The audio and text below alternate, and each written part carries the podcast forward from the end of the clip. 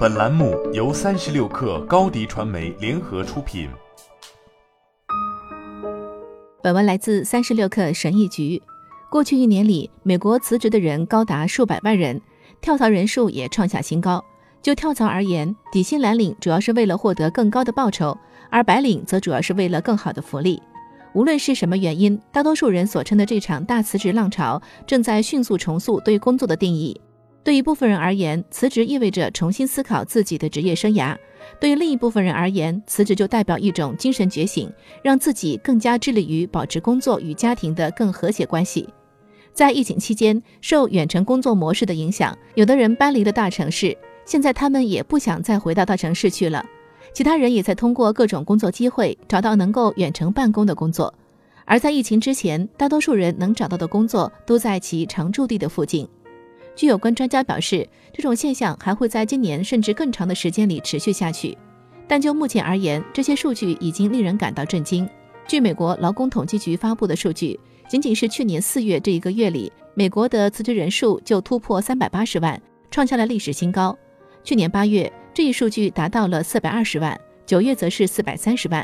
到了十一月，这一数据已经飙升至四百五十万，又创下了新的纪录。这一切都发生在美国申领失业救济金创新低的时期。据美国劳工统计局，去年十一月，美国申领失业救济金的人数创下了自一九六九年以来的新低。即便如此，劳动市场仍有近一千一百万空缺职位。对于这段时间相关热点新闻的标题，许多经济学家都表示不屑一顾。对于他们而言，大辞职浪潮根本就不能说明什么。据经济学家和劳工专家表示，我们现在正同时经历多种变化趋势。首先，最重要的是，新冠疫情爆发后，全球感染人数已超过四亿，死亡人数也超过了五百八十万。我们不知道的是，到底有多少人因为疫情而无法回到劳动力市场，也不知道有多少人仍然在家照顾免疫低下或尚未接种疫苗的亲人或小孩。其次，就是婴儿潮时期出生的人。这一群体主要是一九四六年至一九六四年二战结束这一时期出生的七千六百多万人口。从战场上回到本土的美国士兵享受到了退伍军人权利法案约定的一系列福利，其中包括教育福利、高薪工作以及经济适用房等。没过多久，美国的人口就出现了爆发式的增长。例如，一九六四年出生的婴儿就比一九四五年多百分之二十。婴儿潮初期出生的人，在疫情发生之前就已经退休了，但还有许多人以疫情为由申请退休。据经济学家估计，自疫情爆发后，以疫情为由申请退休的人数已经超过了三百万。与此同时，年满十八岁并进入劳动力市场的人数也在减少。经济学家表示，考虑到这么多婴儿潮时期出生的人退出劳动力市场，如果缺少外来移民的话，那就会出现劳动力不足的局面。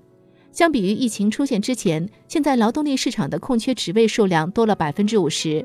由于远程办公的普及与快速认可，许多空缺职位都不再仅限于本地的求职者。布拉克更倾向于把这一发展趋势称为大升职，而不是辞职。他指出，毕竟在这一背景下，薪资水平都在上涨，招聘人员为了能够招募到薪资水平较低岗位的人员，甚至还开始为他们提供签约奖金。这种做法也让企业付出了金钱代价。经济学家表示，目前很难去量化企业损失一名经验丰富的员工，并再培训新人的成本，但他们一致认为这笔费用高达上万美元。另一个挑战则与迅速发展的办公室文化有关，包括苹果、Meta 和谷歌等科技巨头在内的许多公司都试图引领大家朝着灵活办公这一新常态发展。针对远程办公而言，最激烈的争论也发生在科技领域，许多科技公司的员工都要求在家灵活办公。哪怕这些公司在硅谷的办公室装修的再豪华，也吸引不到员工。我们目前并不是在经历大辞职热潮，我们只是在经历巨大的工作变化。好了，本期节目就是这样，下期节目我们不见不散。